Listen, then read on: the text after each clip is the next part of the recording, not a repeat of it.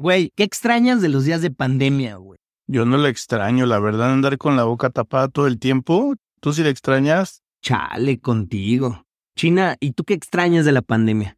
Qué pregunta tan difícil. Te iba a decir que nada, pero empecé a recordar que sí, hice cosas que me hicieron feliz. Hice ejercicio todos los días durante una hora en mi casa con esos videos de YouTube. No extraño absolutamente nada más.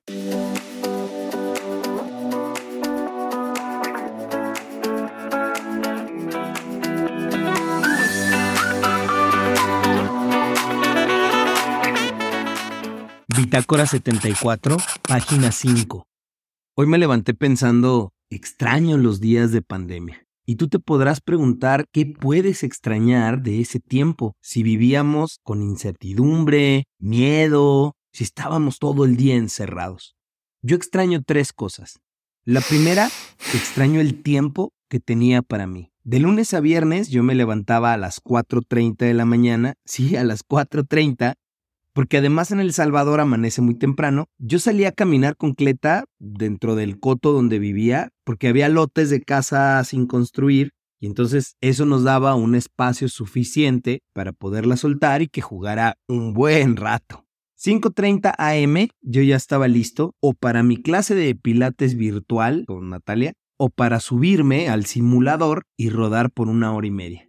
7 de la mañana tenía una hora para bañarme y desayunar con toda la calma del mundo. Y a las 8 yo ya estaba listo para mi primer junta, virtual, por supuesto. Por la tarde, 7 pm, salir a caminar con Cleta y antes de dormir, tiempo suficiente para llamar a mi madre, a mis amigos, ver una serie. No me tenía que desplazar a ningún lugar, lo tenía todo en el mismo lugar.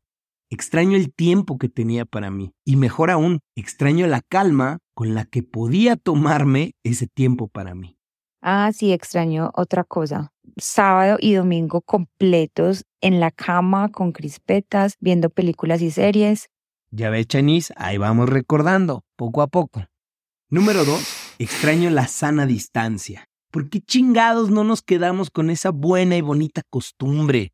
O sea, existe algo que se llama espacio vital. A un metro de distancia o dos estábamos muy bien. No necesitábamos hacer una conga line para todo. No necesito sentir tu aliento y mucho menos tu cuerpo.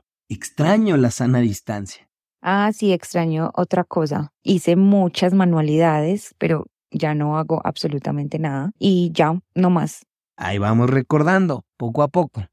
Y por último, el punto número tres extraño que mi salud fuera prioridad. Quizás este punto es lo que más extraño. En aquel momento era una cuestión de vida o muerte. Usar cubrebocas, bañarse con alcohol gel, dejar los zapatos afuera de la casa, voltear a ver como un maldito asesino a quien nos hará estornudar en un espacio público.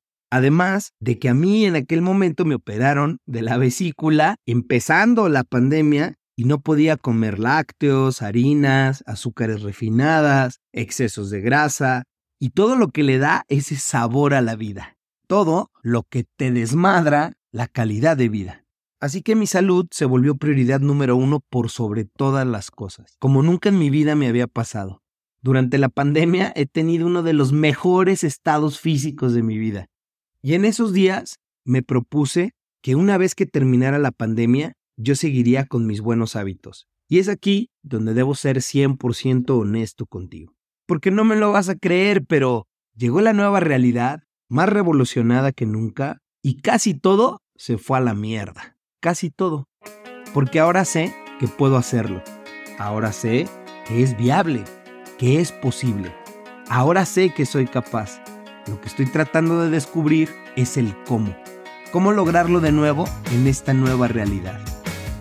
Hoy me levanté pensando, extraño los días de pandemia. Yo soy Calo García y recuerda que no se te vaya ni un día sin pena ni gloria.